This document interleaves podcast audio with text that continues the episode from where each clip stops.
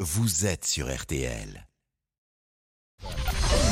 13h, 14h30. Les auditeurs ont la parole sur RTL. C'est l'heure du débrief de l'émission par Laurent Tessier. C'est la dernière ligne droite avant le premier tour de l'élection présidentielle dimanche. Les auditeurs ont la parole. Les Quel est le électeurs programme Les ont la électeurs ont la parole. parole. Quel est le Vous ne programme suivez pas tout. Et attention, j'ai hérité d'un nouveau rôle pour faire respecter les règles.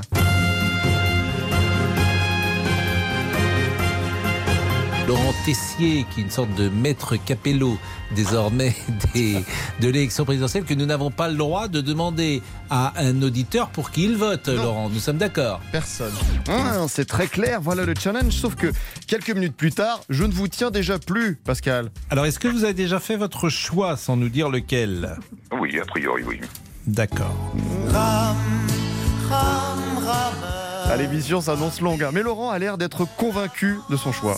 Et ça ne variera pas beaucoup. Ah bah si vous l'avez fait, oui, par définition. Non, non, non, mais ça peut basculer encore sur euh, un- un- un- entre deux personnes. Ah bon Bah Donc vous ne l'avez pas fait encore alors Mm, Il est a priori arrêté quand même. A priori arrêté quand même. Ça me rappelle euh, Marc de la Flamme, tiens. Je pense qu'il est un peu trop tôt pour faire un choix. D'accord. Mais mon choix est fait. Ah, donc vous avez choisi Oui. Oui, mais je pense qu'il est encore un peu trop tôt pour faire un choix. Voilà, vous avez compris. Bon, Pascal, vous avez posé la question interdite une fois. Pour qui allez-vous voter Mais pas deux quand même. Et euh, question rituelle, est-ce que vous savez pour qui vous allez voter Oui, Pascal. D'accord. Bon, vous, n'en- vous ne dites pas davantage, bien sûr. Non, Pascal.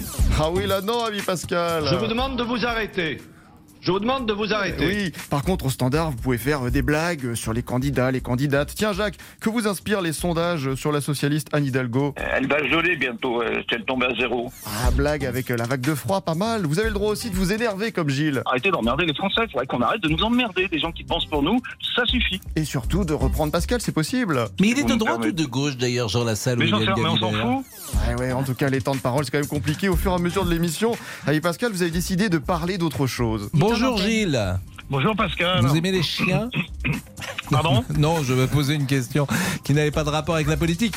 Calculer les temps de parole de chaque candidat, c'est la mission. Et une pensée pour notre directeur de l'information, Jacques Esnou, avec les tableurs Excel. Jacques Esnou s'arrache tous les jours les cheveux, comme il en a beaucoup, c'est pas grave, mais c'est vrai que ça demande, c'est un travail de minutie qui est tout à fait particulier.